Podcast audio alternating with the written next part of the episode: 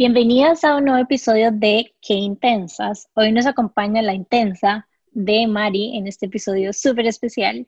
Y bueno, antes de contarles un poquitito más de Mari, vamos a empezar con el descubrimiento de la semana. Nane, ¿cuál fue el tuyo? Bueno, mi descubrimiento de la semana es el hecho que me he estado pescando en anticipación negativa muy frecuentemente últimamente. Y anticipación negativa para mí significa que ante la incertidumbre, el pensamiento que predomina es siempre como que esperando que algo malo pase. Y me preocupa porque yo sé cuál es el poder de la manifestación también y sé que de alguna forma en mi inconsciente lo estoy jalando y no lo quiero jalar, pero ahí se va mi mente eh, y mi ansiedad últimamente.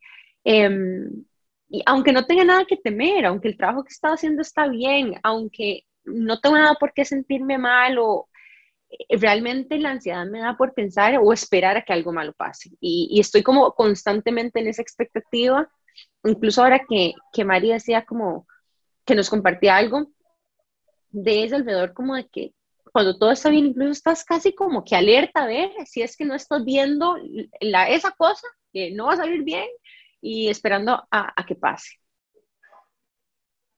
Sí, totalmente, Nani. O sea, ahorita que hablábamos de eso, como eventualmente puede que todo esté en orden, o sea, no tenés absolutamente nada de qué preocuparte, todo está, abro comillas, marchando bien en tu vida, pero aún así estás esperando en qué momento, o sea, te cuesta creerte que todo esté así ordenado y que todo esté así de bien, estás a la expectativa ansiosa, esperando a ver en qué momento algo sale fuera de su lugar o, te, o te, estresas por algo o algo no sale como lo esperabas. Conecto demasiado con, con las dos y de hecho me pasó hace como media hora y era que estábamos como en reunión de intensas y yo les dije a ellas como, necesito una pausa porque no me ha llegado el resultado de COVID, me lo pedían como un requisito para tipo de evento.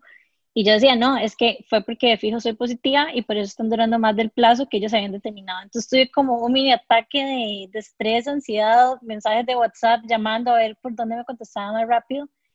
Y era como un toque absurdo porque no tenía ningún síntoma, o sea, no es como que me lo fui a hacer como porque tuviera algo, sino simplemente porque es un requisito para algo pero como que siempre tendemos como a tirarnos, o sea, como a irnos un toque de ride y contarnos como la peor historia. De hecho, Brené Brown hablaba de esto también, como que estás acostando a tu hijo, ella ponía ese ejemplo, está acostando a su hijo en ese momento como tan mágico y especial, y después empieza como a imaginarse qué, qué pasa si le pasa algo al hijo.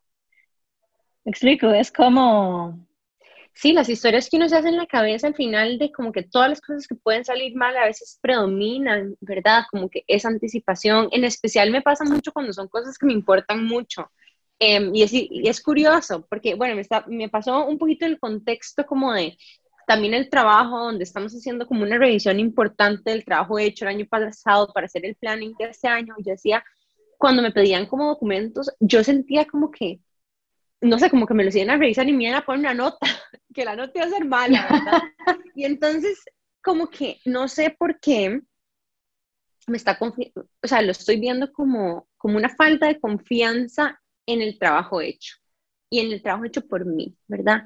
Y en, y en mis acciones y, y, y es raro porque yo en el fondo sé que yo he hecho las cosas bien y yo sé que, no sé, soy buena persona y que trato bien a la gente y que trato de ser, ¿verdad? Una buena hija, una buena eh, novia, una buena amiga, etcétera.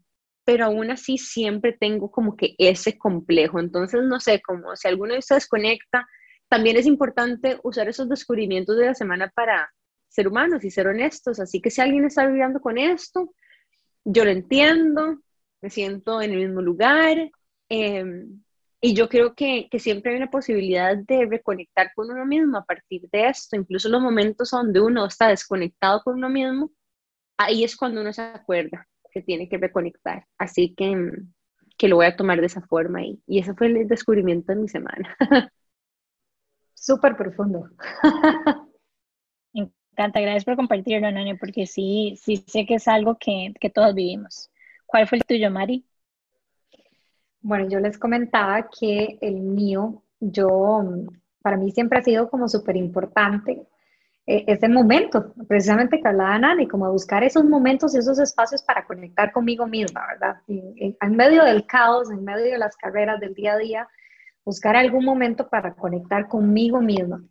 Entonces siempre me ha llamado la atención todo esto de la meditación, del mindfulness.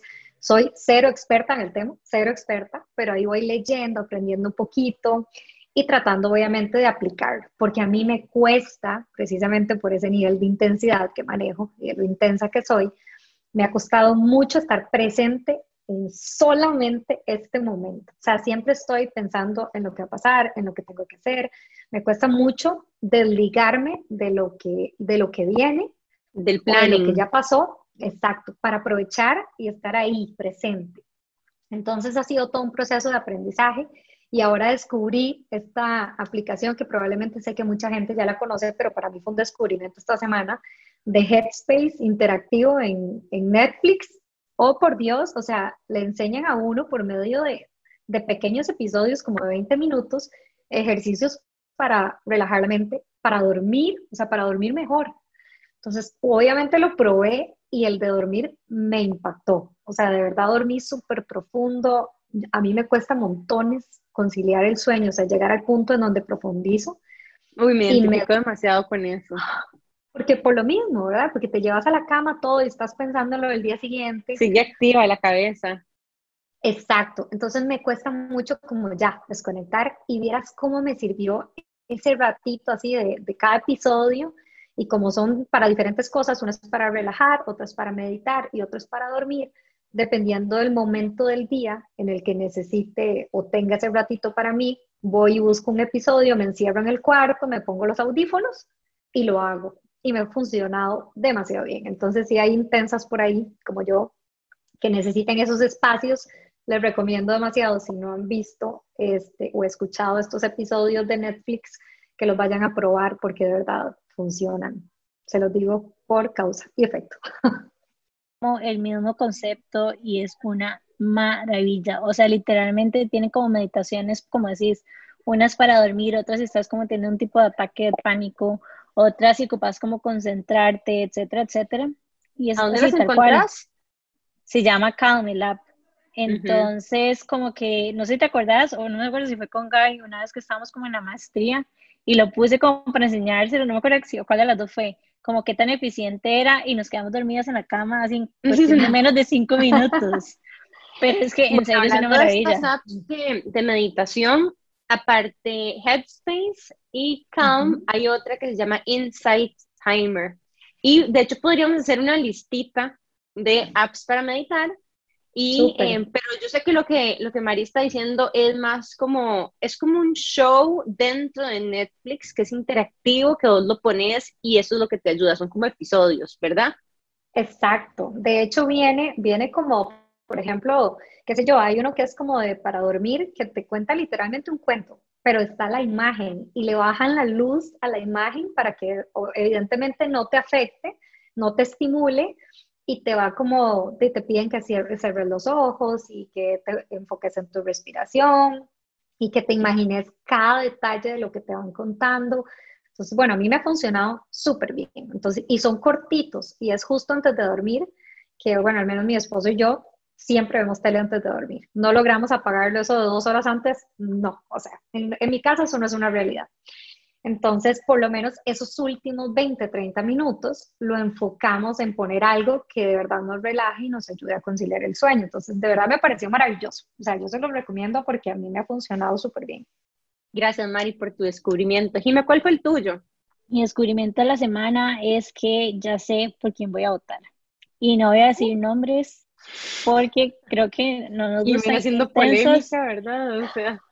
No, pero es que es como, no sé, creo que es como un tema importante que hablar y nuevamente no voy a decir no me di nada, pero simplemente como que ha sido un proceso que me había costado, estaba como un toque desmotivada con estas elecciones como por, no sé, como por todo lo que había pasado y, y como que ya por fin como que me decidí, básicamente como que la línea de pensamiento que tuve fue como, o siempre, siempre lo he tenido, pero tal vez como que reflexioné y es como conectar con las causas que para mí se sienten más importantes que son como el empoderamiento y las mujeres que van un poco a la mano porque con las libertades financieras de las mujeres está también salirnos un poco del sistema en el que estamos y como que empecé como a pensar y ya, no sé, ya me decidí, no voy a compartir. ¿Vos en algún momento te habías sentido tan segura de por quién ibas a votar antes que ahora en algunas elecciones?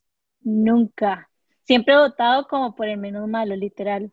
Pero esta persona como que la considero realmente una persona capaz y como que honesta. O sea, no es como que la conozco, obviamente, pero como que eso es otra cosa, como que antes tal vez me iba como un poco, me contaba como esa historia de que no tiene oportunidad o sí tiene oportunidad, etcétera. Y como que esta vez simplemente voy a, no sé, voy a hacerle caso a mi corazoncito, digamos, y voy a votar por alguien que realmente creo que puede impactar esas dos áreas que para mí son importantes. Qué bueno. A mí me gustaría sentirme así de segura también, pero mm, todavía estoy indecisa. Aunque... Yo ya estoy. Bueno, em, antes de continuar en ese tema que se puede convertir un poco polémico, quiero celebrar e invitar a todo el mundo también a salir a votar. Eh, Educarnos en el tema también, o sea, como llegar y mapear qué es importante para cada quien, porque hablándolo con amigos, o sea, para mí lo más importante en este momento, bueno, en mi vida siempre ha sido como emprendimientos y mujeres. Hay otros amigos que tal vez conectan más con el medio ambiente, otros porque tal vez se sienten como excluidos de la sociedad y los derechos eh, humanos son muy importantes para ellos porque es su causa, bueno, es la causa de todos, pero mi punto es como que hay causas que tal vez se sienten más cercanos a cada uno. Entonces, mi decisión, digamos, yo la tomé a partir de ese lugar. Sí, yo igual, te cuento, Jiménez, o sea, yo estaba, bueno, yo creo que toda la población, en realidad estas elecciones han sido bien complicadas y creo que lo, de, lo, de lo que más nos preocupaba era esa cantidad, ¿verdad?, tan exorbitante de, de candidatos y de propuestas, eh, que de, todo el mundo estaba igual de confundido, pero yo igual que vos, yo ya sé por quién voy a votar. Me costó mucho, pero en realidad ya, ya sé. Y creo que tal vez de cómo son cada cuatro años, de verdad el nivel de madurez y de como entendimiento que vas teniendo con los años te va haciendo como ir sintiendo más esa responsabilidad de, o sea, nada, o sea, usted tiene para, para lograr ese voto, usted tiene que primero ir a averiguar quién es y qué está proponiendo cada uno. Entonces, como que al haber tanta gente esta vez, fue como complicadillo, pero ya una vez que uno empieza a leer y a investigar cómo debería hacerse responsablemente, y como decimos, no dejándose guiar por las probabilidades, sino por quien, por quien en vos resuene esa responsabilidad tan importante que es entregarle al país. Entonces, sin duda alguna, yo ya me decidí, vamos a votar todos. Y agrego que, ojo, cuando haga la investigación, no solo como el candidato, porque hay candidatos que bajo mi percepción, pueden estar como súper capacitados, pero a veces cuando empezás a investigar con en el equipo tal vez no conectas tanto. Entonces, como que hacer un research no solo de quién va a estar como presidente, sino como cuál es el equipo que lo va a apoyar y realmente ver si las propuestas que ellos están proponiendo son factibles y tienen como el músculo para poder hacerlo. Pero bueno. Yo sé por quién va a votar Jimena. Bueno, me la conozco muy bien. Bueno, chicas, y hoy venimos hablando con Mari, pero no les hemos contado quién le tenemos de invitada. Y Mari, en realidad, dice que Intensa debería, ser su segundo nombre porque se identifica un montón con la palabra como nosotras. Es mamá de gemelas. Bueno, su nombre es la doctora María Rivera. Le decimos Mari, em, es mamá de gemelas, es esposa, es ortodoncista y tiene una clínica de especialidades dentales que se llama Dento Plus. Dice que vive haciendo malabares para lograr el equilibrio y ser la mejor mamá para sus dos hijas, Abril y Fátima. Tratando de nunca olvidar a la mujer que es y siéndole fiel a lo que necesita para ser feliz. Em, uno de los testimonios más bonitos que nos cuenta es que siempre creyó que todo era como negro o blanco, pero hoy dice que vive feliz en una imperfecta gama de grises, que siente que en otra vida fue escritora, chef, incluso fashionista, amante de la música estudiante de canto, amante del chocolate, que come absolutamente todos los días. Le encanta como nosotras conectar y apoyar a otras mujeres, es apasionada por su trabajo y cree fielmente que la sonrisa puede cambiarlo todo. Bienvenida, Mari. Ay, gracias, no, gracias chicas por la invitación y por este ratito para conectar, de verdad, no solamente con otras intensas, sino con de verdad poder eh, compartir con ustedes un poquito de, lo que, de lo que nos une, porque al fin y al cabo yo siempre digo eso, son más cosas las que nos unen a las mujeres que las que nos diferencian o nos, nos apartan, ¿verdad? Unas de las otras.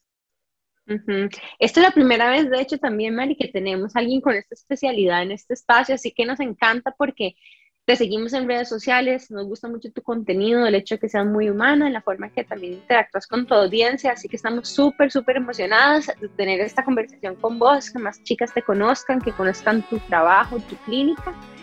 Y bueno, vamos a hablar mucho más de esto una vez volvamos de este breve corte comercial que vamos a hacer. Recuerden que están escuchando a Qué Intensas por Amplify Radio. En un momento volvemos. Qué intensidad Estamos de regreso con más de Qué Intensas y hoy nos acompaña Mari. Y bueno, quería contarles que Mari cuando vio el podcast y vio que se llamaba Qué Intensas, nos mandó un mensajito diciéndonos que qué chiva el nombre que se identificaba mucho.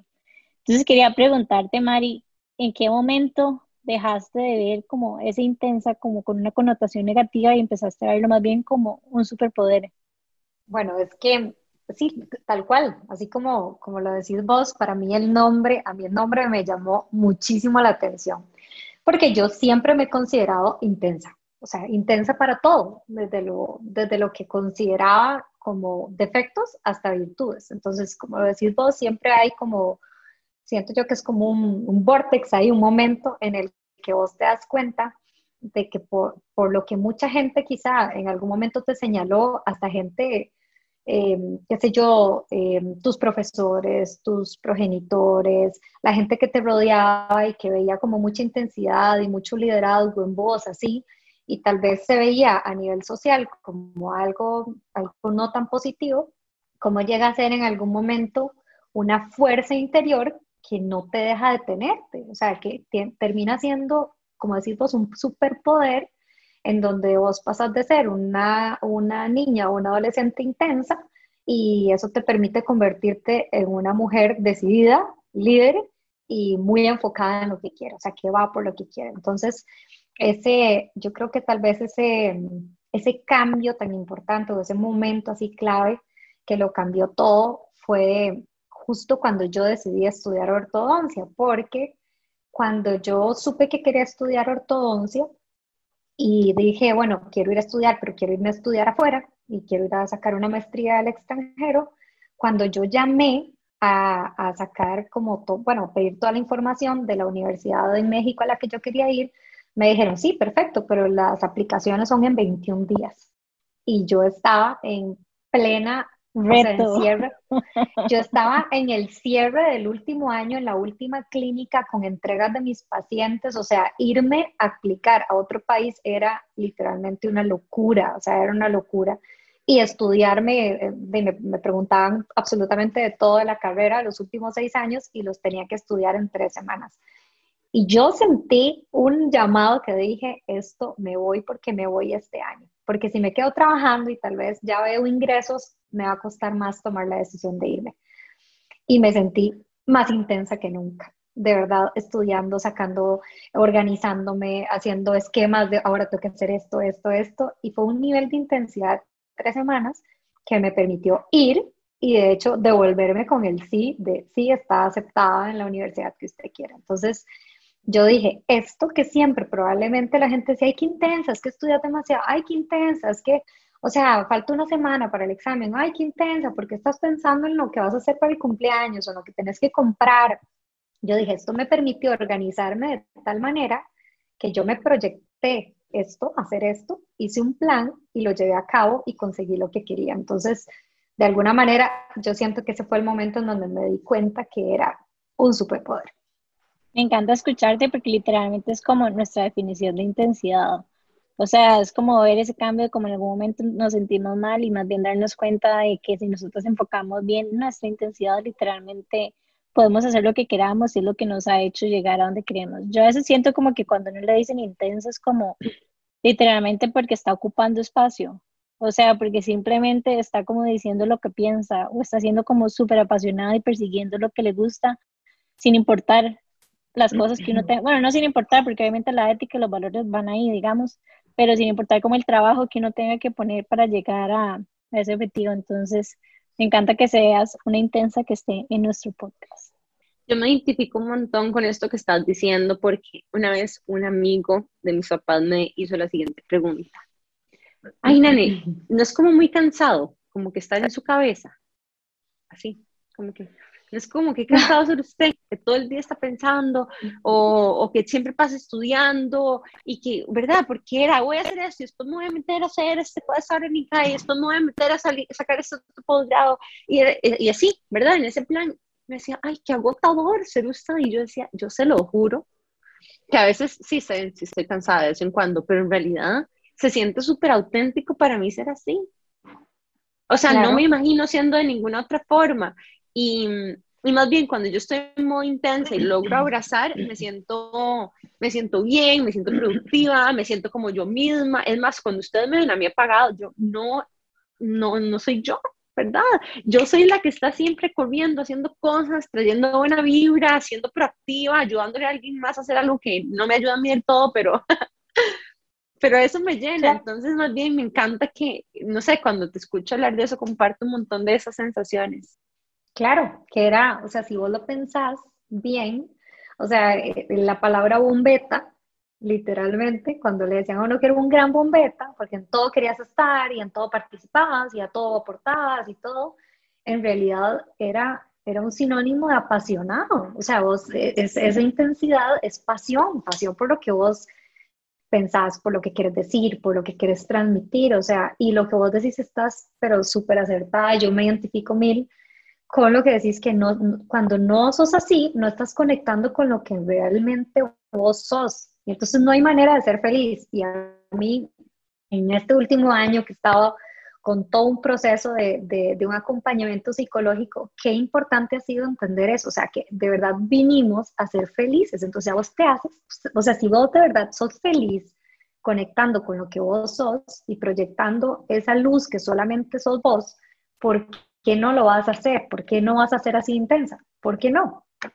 No, y en realidad eso es como lo que nos ha permitido también este espacio que sea tan auténtico y de que tantas chicas se nos acerquen a conectar con esta palabra que queremos resignificar porque esa es que ustedes no saben cómo es para nosotros crear este podcast. O sea, gracias a Dios hoy tenemos a Fer y a Monse que nos acompañan en el proceso y a todas las chicas que nos han acompañado, pero la forma en la que nosotros empezamos fue tan atropellada y seguimos atropellados. Yo creo que todavía somos, digamos. Hoy teníamos reunión con, con Fergie que está empezando con nosotras o sea, y le tenemos que decir como, o sea, usted hable y hace su voz y dele porque las dos somos como...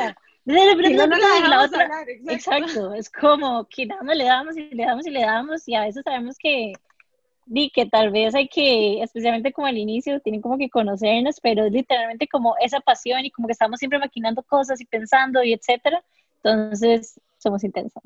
Pero, pero ¿saben qué es lo más lindo? Perdón, lo más lindo es que eso permite que este espacio sea así de auténtico y así de real. Porque ustedes cuando, es más, ayer me pasó que estaba en, estaba en Mocapán yo trabajando y estaba a la par un grupo de cinco amigas. ¿Cuándo ustedes han visto, cuando uno es como real con sus amigas, con su grupo de amigas más cercano, es un caos aquello, todo el mundo habla, bla, bla, bla, bla, y nadie se calla. Entonces ahí vos estás en tu verdadera esencia y las mujeres somos así, y sobre todo entre mujeres. Por eso es que se siente tan real esto, porque el hecho de que, de que te atropelles y de que seas así atarantada, de que quieras decir mil cosas a la vez y todo, es como en realidad somos muchas mujeres y sobre todo somos entre mujeres. Entonces se siente riquísimo poder tener un espacio de una conversación así, con mujeres que son como uno. Y, y, para mí siempre, siempre, cuando yo estoy siendo intensa, significa que estoy emocionada por algo. Total.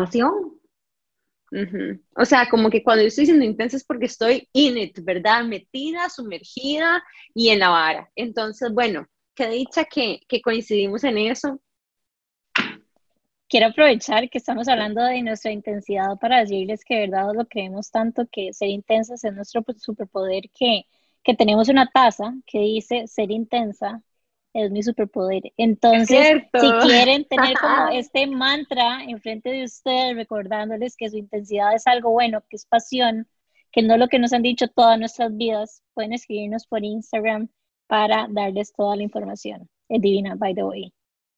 No, que yo quiero una taza. bueno, te vamos a dar una. Bueno, chicas, y vean, hoy tenemos muchas preguntas para Mari o la doctora Rivera. Y eh, Jimmy y yo siempre traemos como un wish list de preguntas, ¿verdad? Esto se convierte como en un, o sea, un frequently asked questions del tema en cuestión. Y yo les quiero contar de algo que, em, de hecho, antes del episodio estábamos hablando con Mari y decíamos, bueno, es que la intensidad bien canalizada te puede generar muchísimo, muchísimas cosas buenas, ¿verdad? Pero ojo que sí, hay que canalizarla de cierta forma, ¿verdad? Hay que saber a dónde uno la pone, porque si no, se le puede a uno convertir en otras cosas, como por ejemplo estrés. Y en mi caso específicamente, tengo muchísimos años de saber de que a mí se me manifiesta el estrés cuando duermo, a través de que mi mandíbula bruxa, o sea, como que los dientes te rechinan de noche y amanezco con un dolor como de quijada, ¿verdad? Como de mandíbula demasiado, tanto así que ustedes me ven a mí como que muchas veces haciéndome así como masajitos en los cachetes y en los huesos. Entonces, les cuento esto porque también es importante que nosotros si somos intensas sepamos de que estamos mm, tal vez este, como susceptibles a no saber exactamente cuándo parar y cuándo descansar. Entonces lo que a mí me pasaba era que hasta el filo de la noche también me costaba dormirme y me dormía todavía pensando en un montón de cosas y anticipando cosas negativas y anticipando incluso cosas positivas. Entonces, se me empezó a manifestar el estrés de esta forma. Yo pensando que estaba bien, porque bueno, hago ejercicio, medito, donde mi terapeuta, pero no, chicas, o sea, a mí se me estaba saliendo por esta cosa que es incontrolable durante el hecho de que yo dormía. Entonces, me parece muy curioso porque cuando fui a revisarme este, los dientes, me dijeron, bueno, es que en realidad esto no es un problema necesariamente de patología, ¿verdad? Dental, sino que es un tema psicológico que al final terminas como tratando con tu dentista o tu ortodoncista, etc. Entonces, no sé si Mari, tienes algún poquitito como de luz que contarnos alrededor de este tema, porque creo que es muy común y no sé cuántas más les pasará, pero sí sé que es bastante común. Es súper común, o sea, es súper, súper común. Y en realidad dijiste algo que diste así en el clavo, que es que el bruxismo o el apretamiento dental nocturno no es una enfermedad, es una condición, pero no es una enfermedad. Y está muy ligado a la parte emocional y a la parte psicológica. Entonces está muy, muy ligado al estrés. Ahora, ve qué interesante, no necesariamente el paciente tiene que estar estresado para bruxar. Entonces es un hábito, se considera un hábito inconsciente en un paciente. Entonces vos podrías estar tomándote una michelada en la playa y yéndote a dormir sin, sin computadora, sin ningún tipo de, de, digamos, de cosa por hacer o de pendiente y podrías bruxar toda la noche. ¡Wow! ¡Qué fuerte esto! Porque yo más bien me estaba dando durísimo que tenía que cambiar todo mi estilo de vida para dejar de bruxar y que era mi culpa que yo bruxaba y todo eso. Lo que va a pasar, lo que sí va a pasar, Nani, es que cuando estés estresada vas a bruxar más. Entonces, si está directamente o sea, proporcionalmente relacionado al estrés, pero no va a ser el factor determinante. Entonces, pueden haber pacientes que no tienen ninguna condición que los esté generando estrés y aún así apretan o rechinan los dientes de noche.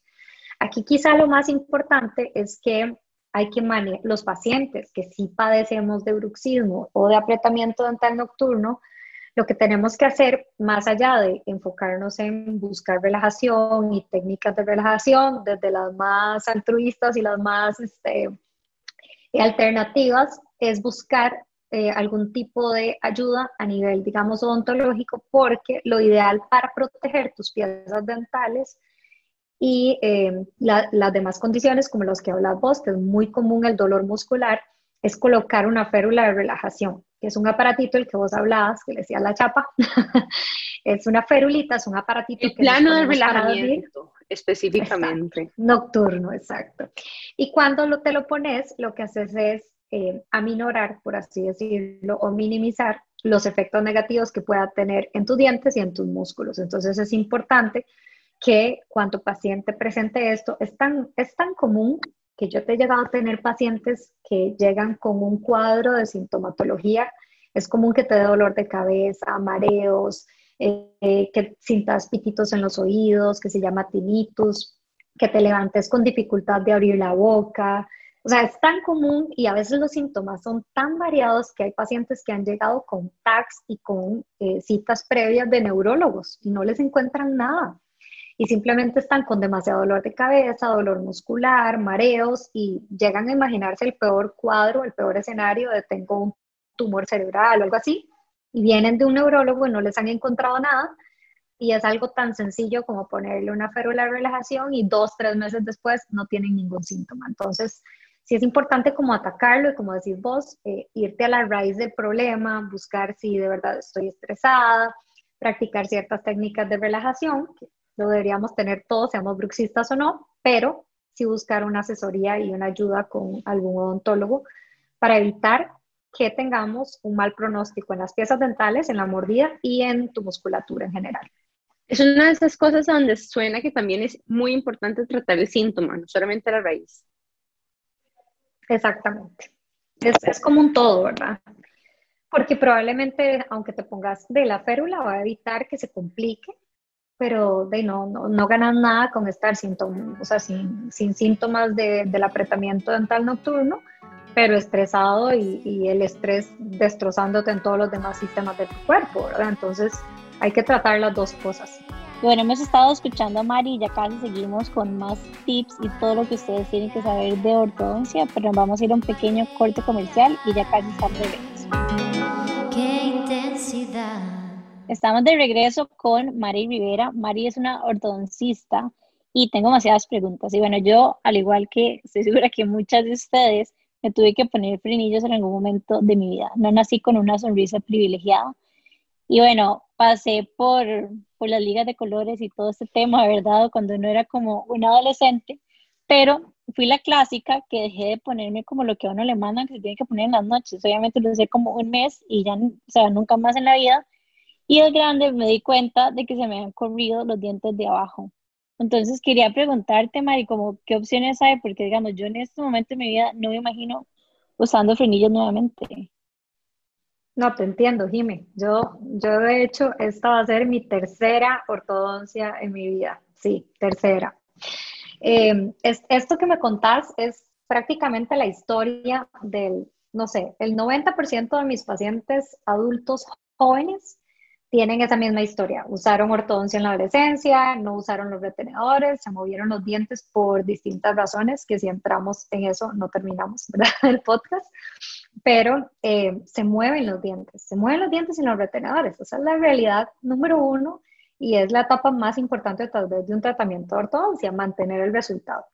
Y cuando se mueven, la mayoría cuando ya son adultos quieren pues obviamente opciones más estéticas. Entonces, yo, gracias a Dios, en la última década he tenido la oportunidad, bueno, desde hace 11 años, certificarme como doctora Invisalign, que es tal vez de las razones por las que más me buscan hoy por hoy.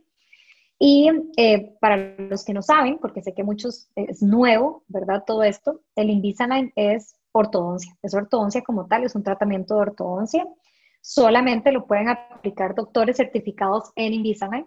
Y es una ortodoncia que no utiliza frenillos, sino que utiliza alineadores plásticos transparentes que son diseñados digitalmente en, una imagen 3D y van moviendo los dientes con cambios semanales. Entonces te cambias tus alineadores semana a semana y tenés un control normal cada cuatro o seis semanas con el ortodoncista y te va monitoreando el cambio de esos alineadores. Pero eh, funciona súper bien y es como la opción que quizá más de los pacientes eh, adultos jóvenes está queriendo ponerse hoy en día porque no quieren o no se ven utilizando ortodoncia convencional. Yo lo que he visto, y corregime si no estoy correcta, es que se parecen como a las fundas que uno se pone de blanqueamiento. Entonces, la pregunta que yo tenía era si eran igual de suavecitas o si eran más duras. Y después, este, mm, bueno, hagamos esta pregunta primero.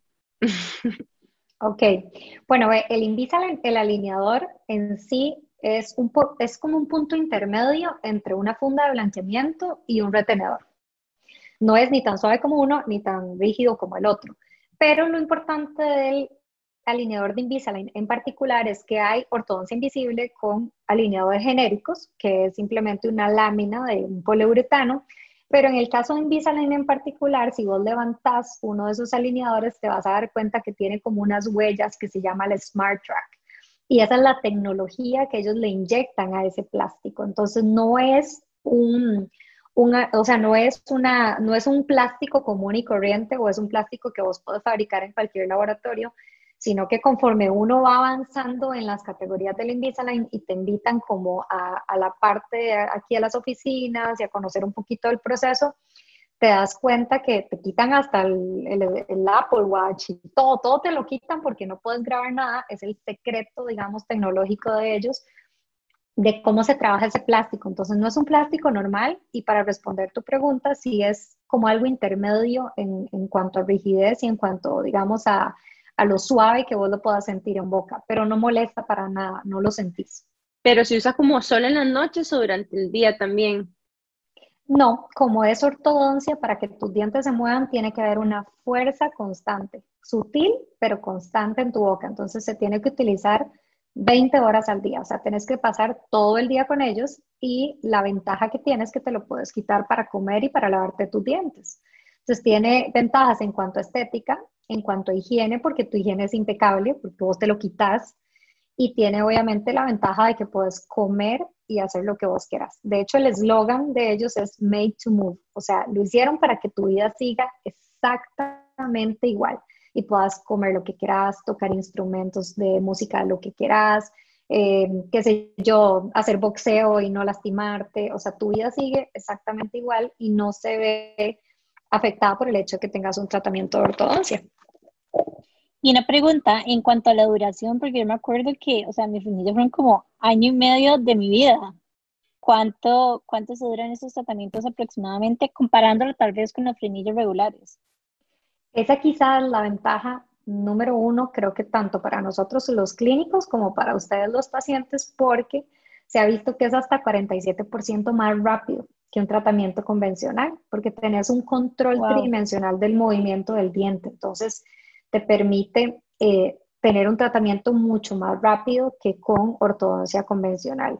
Entonces, eso es una ventaja desde el punto de vista de las posibles consecuencias de los tratamientos eternos con aparatología, ¿verdad?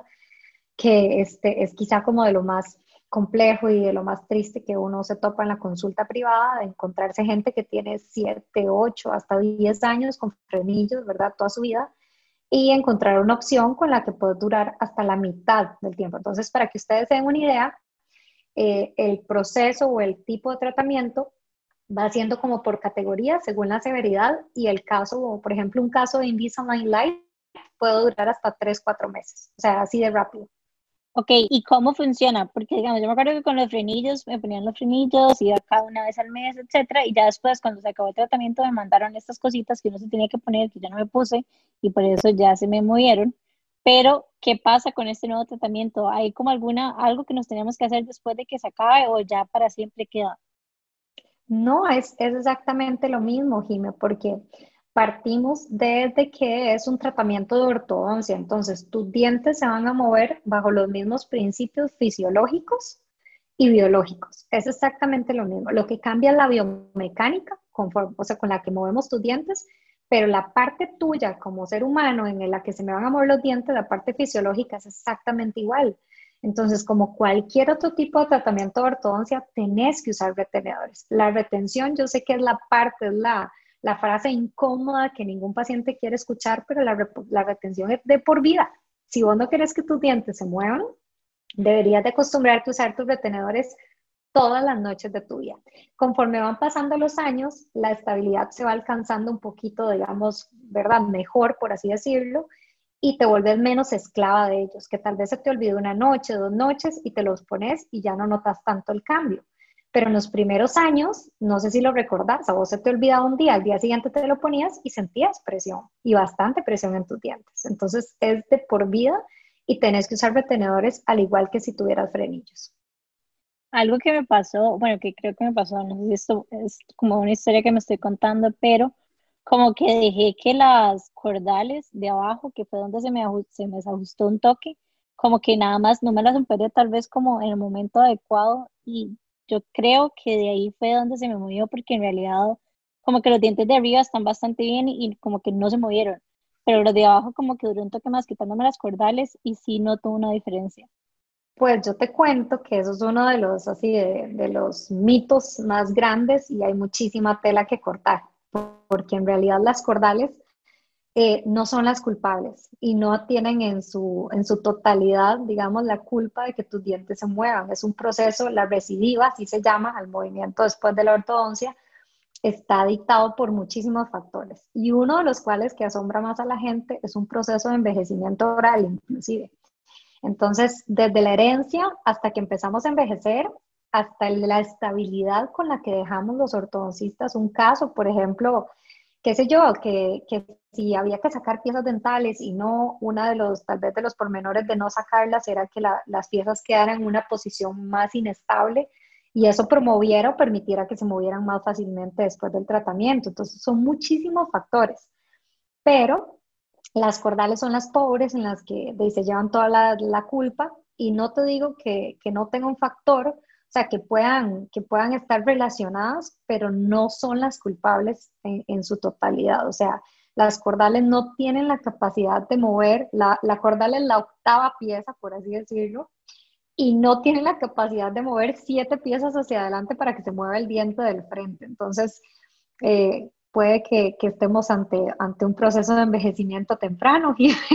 Me encanta lo que estás diciendo, porque, o sea, me encanta yo, ¿verdad? Echándole la culpa a las cordales en lugar de a que yo no me haya puesto los cositos que me tenía que poner y a no ver como el panorama completo, porque efectivamente lo que estás diciendo, parte de mi sonrisa no tan privilegiada, era que a mí me tuvieron que quitar uno de los dientes de aquí abajo, arriba no, pero a mí me tuvieron que, cuando me acomodaron los frenillos, me mm. tuvieron que quitar uno de acá, imagínense, en la adolescencia.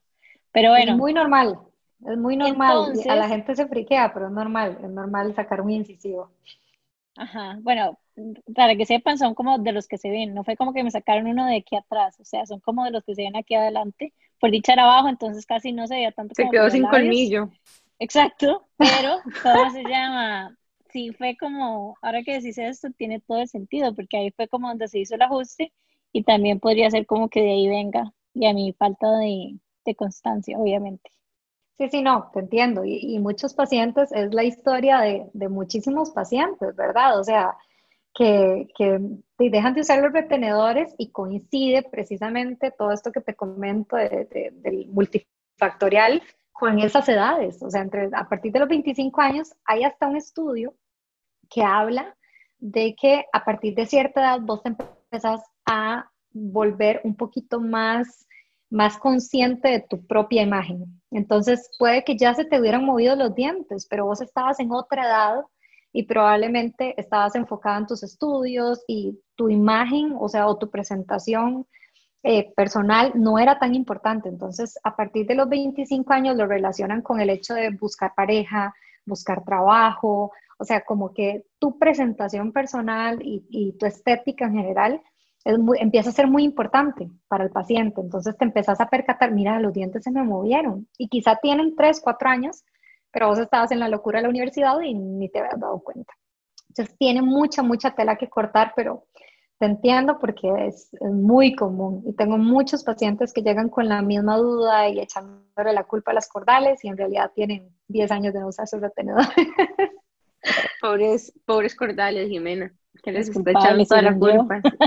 Bueno, y hablando un poco de esta culpa, porque una de las cosas que estábamos hablando también al inicio del episodio era, ¿verdad? Como que esta sensación como de cómo sentimos culpa cuando empezamos a em, ponernos a nosotras primero también como mujeres, ¿verdad? Y, y una de las cosas que Mari contaba era que una, bueno, parte de la razón por la que ella siente que también ha sido tan exitosa su presencia en redes sociales es porque ella ha logrado contar su historia verdadera como mujer, mientras ser ortodoncista, mamá de, gemelas, que le encanta hacer ejercicio, etc. Entonces, no sé si Mari, quieres abrirte un poquitito y contarnos, ¿verdad? ¿Cómo es una, la vida de un ortodoncista como vos y cómo logra hacer todas las cosas que vos estás logrando hacer? Pues sí, Nana, mira, yo te puedo decir que, y como lo hablábamos ahora, no ha sido fácil. O sea, de verdad, quienes tienen tiempo de seguirme, tal vez recordarán que la página inició como un blog enfocado a, a redescubrirme yo, o sea, compartir lo que yo escribía, pero yo digo que en otra vida, a mí me encanta escribir, entonces en otra vida probablemente fui escritora, y me encantaba como compartir lo que yo escribía porque a raíz de la maternidad, de yo fui mamá de gemelas primeriza, entonces se imaginarán el vuelco que dio mi vida, o sea, yo yo me esperaba, sí, un bebé y, tenía una idea totalmente romantizada de lo que iba a ser la maternidad y todo el asunto. Y cuando yo me di cuenta de tenía la vida totalmente diferente y yo no me reconocía. O sea, yo no me reconocía, yo no estaba ni en un proceso depresivo, no me dio depresión postparto, estaba enamoradísima de mis bebés, o sea, me tenían loca. Pero como cuando se acercó el año, cuando ellas iban a cumplir el año, yo un día me vi al espejo y yo dije, ¿quién es esta persona que está al frente mío? Entonces se inició todo este proceso como de redescubrirme como profesional, como, como mujer, o sea, como de dejar a un lado y no, o sea, yo lo escribía montones de que era redescubrir a quien estaba detrás de la mamá de Abril y de Fátima. Entonces, claro, yo era la mamá de Abril y de Fátima, pero ¿dónde estaba la mujer que era aparte de eso. De hecho, el blog se llamaba Besides Mama, porque era todo lo que yo quería recordar que era yo, aparte de ser la mamá de esas dos pulgas, ¿verdad? Entonces empezó todo un proceso y fue muy difícil, o sea, y lo digo, y, sé que Dani opina igual, a nosotros se nos puso la vida cuesta arriba en todo sentido, desde el punto de vista eh, de como personas, como entes individuales, como pareja, como todo, fue muy, muy difícil de procesar todo ese, ese camino, pero eh, de poco a poco y conectando con otra gente y entendiendo que mucha gente se sentía así, fue como, como fui poquito a poco encontrándome a mí misma, redescubriéndome y reencontrándome conmigo misma.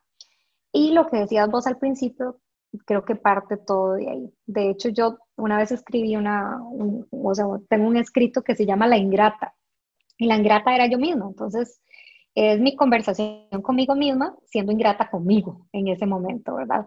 Entonces, eh, la culpa era quizá en ese momento mi peor enemiga porque cuando vos te convertís en mamá y querés ser una muy buena mamá desde el punto de vista social y hasta la misma historia, no a veces le echamos la culpa a es que en la sociedad y no, es una historia que vos misma te contás de que para ser una buena mamá tenés que ser una mamá sacrificada, una mamá negada, una mamá que pone primero a sus hijos en todo y esos son, son como barreras que vos mismo y límites que vos mismo te has puesto porque en realidad no es así.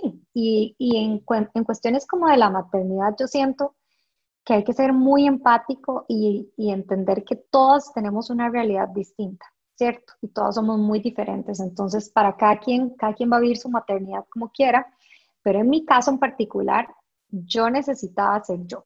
Entonces, yo sabía y me sentía cada vez que quería tener tiempo para mí o volver a tener éxito en mi profesión o etcétera, cosas que no tuvieran que ver con mi maternidad, me sentía súper culpable, demasiado culpable.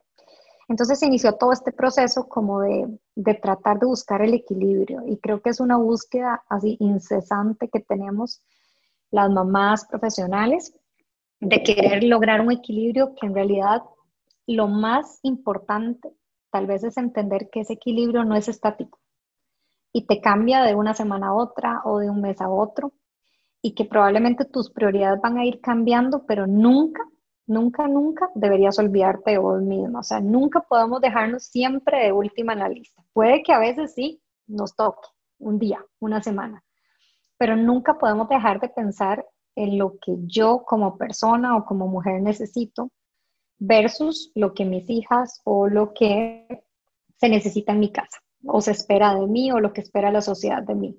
Entonces ese redescubrir ha sido pues, un proceso de casi tres años y medio pero ahí voy, ahí voy y creo que tal vez es, eh, no, no tengo toda la verdad y mucha gente me lo pregunta, ¿cómo haces para hacer esto y todo?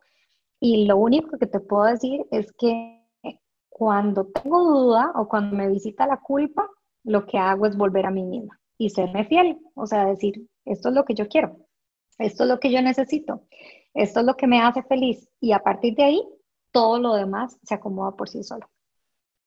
Mari, cuando vos decís como que, ¿verdad? Eh, volvés a vos mismo, o sea, ¿cuáles son esos mecanismos para vos reconectar con, que utilizas vos para reconectar con vos mismo?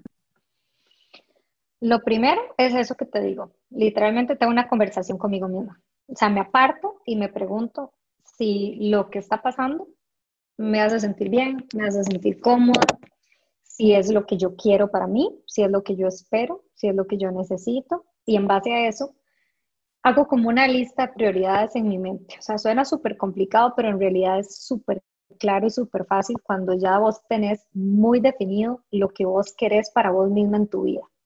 Entonces, eso ha sido, y te digo, ha sido un proceso porque de verdad han sido años para poder llegar a un punto en donde yo ya sé la vida que yo quiero para mí. Y creo que el último escrito que publiqué hace unos días fue precisamente de lo que yo quiero que mis hijas perciban de mí, que eso es algo también súper importante. O sea, yo quiero que ellas, son mujeres también, se lleven una idea de que, no sé, como, como que mucha gente, como mucha gente se le quedó y resonó una frase que puse que, yo quería que ellas sintieran que siempre fueron alas y no cadenas en mi vida. Y así es tal cual.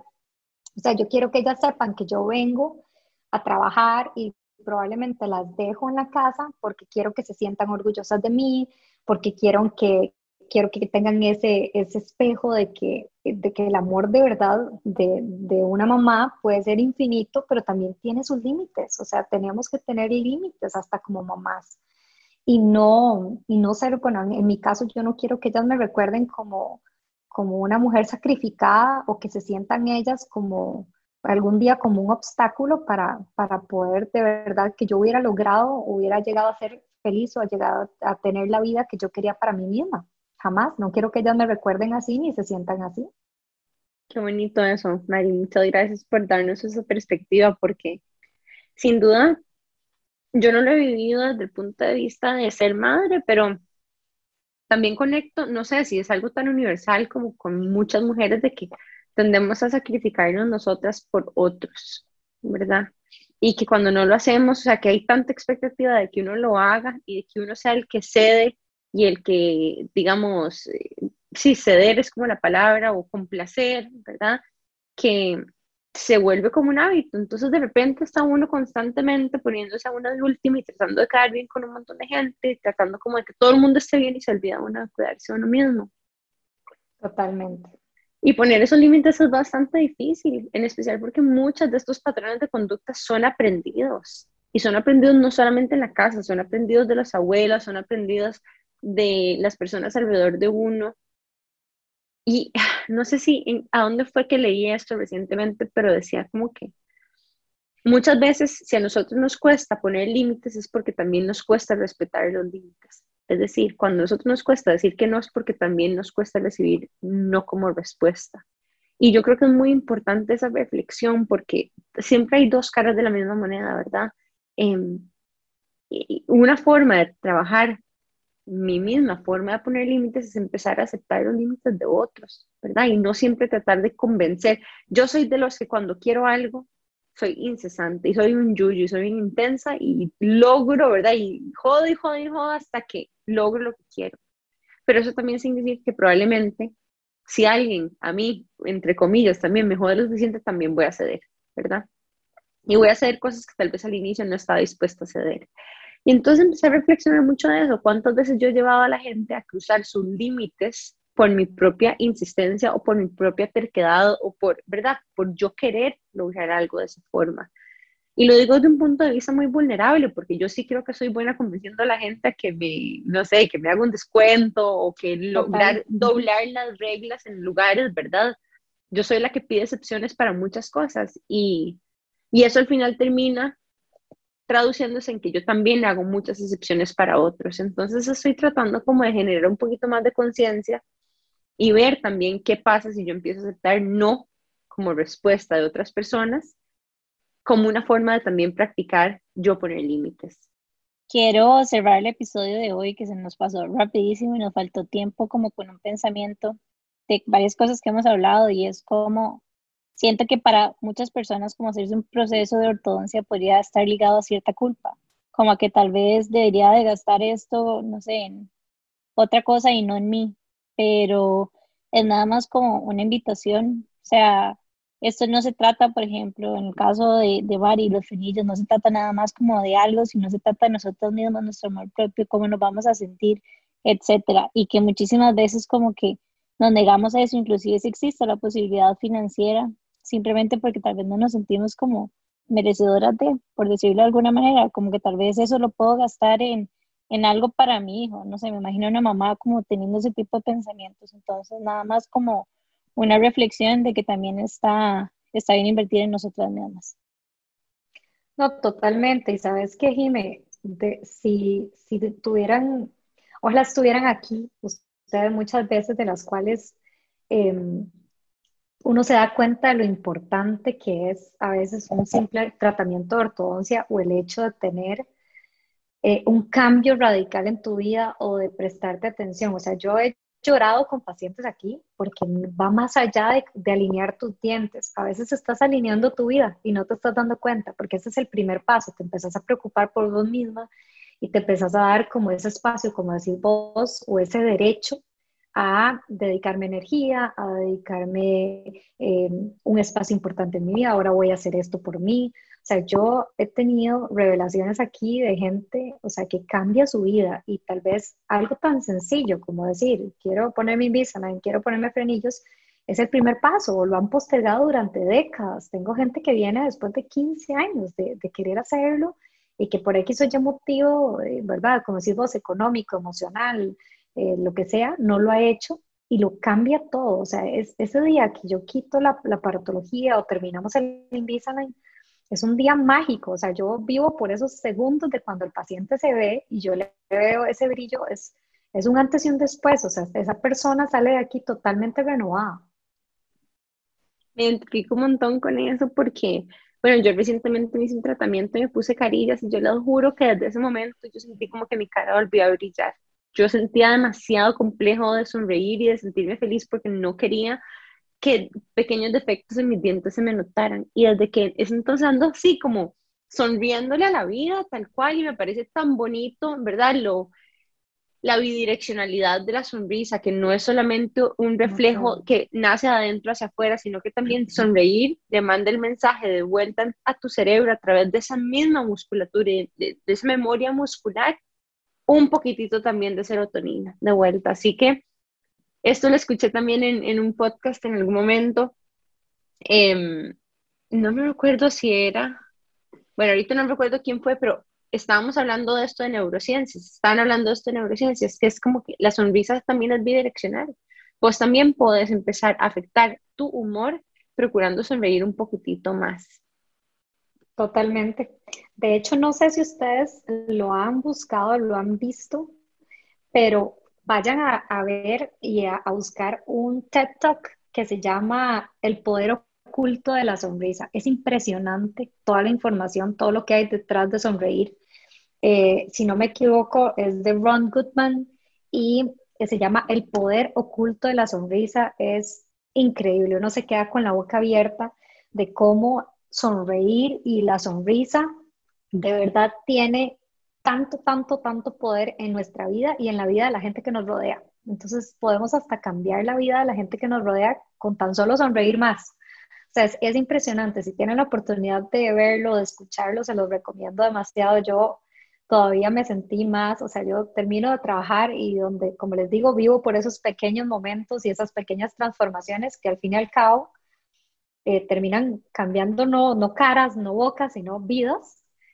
Pero después de escuchar eso, todavía fue como una reafirmación de, claro, amo lo que hago y vivo por, por esto, o sea, por poner a la gente a sonreír y por promover ese amor propio, como decía Jimmy, o sea, es, esa inversión en, en, mí y eso que vaya a poner a más gente a sonreír, o como decías vos, Dani, o sea, mandar a la gente a sonreírle más a todo el mundo, o sea, yo me los imagino así, como de, cuando la gente me cuenta que tiene años de no sonreír una fotografía y yo los veo en redes sociales pelando dientes así con aquel orgullo, sin duda alguna le trae demasiada de alegría y gratitud a, mi corazón. O sea, yo digo, sí, sin duda alguna, yo nací para eso. O sea, esto es mi vida.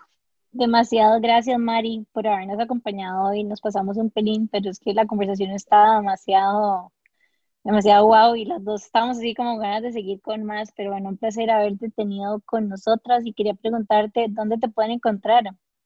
Claro, bueno, eh, me pueden encontrar en Instagram, aparece así, arroba doctora dra.maririvera, eh, dra.maririvera, y este, mi clínica también aparece como arroba dentopluscr, Entonces me pueden encontrar. De hecho, en mi perfil van, los va a redireccionar también a la clínica, en lo que les pueda servir de verdad y, las que lo escuchen y sean intensas y tengan esta vida de locura, caos hermoso, con el que sé que muchas nos identificamos, que me escriben por Instagram. Me encanta conocerlas, compartir con ustedes y ya sea ayudarles desde el punto de vista odontológico, ortodóntico o con de la parte del estilo de vida, del día a día, la lucha de todos, de todos los días. Así que así estoy para servirles y más bien mil gracias chicas a ustedes por la invitación y por la confianza y las admiro montones, de verdad las admiro montones como mujeres y como emprendedoras, me encanta lo que hacen y les deseo, pero así, muchísimos éxitos y bendiciones a las dos. Gracias, Mari. Bueno, este fue el final de nuestro episodio. Recuerden que siempre nos pueden continuar escuchando todos los miércoles por Amplify Radio, también en plataformas digitales. Y recuerden seguirnos en Instagram como que Intensas Podcast y Amplify Radio como Amplify Radio FM. Nos escuchamos la próxima semana. Chao. Chao. Chao, chao.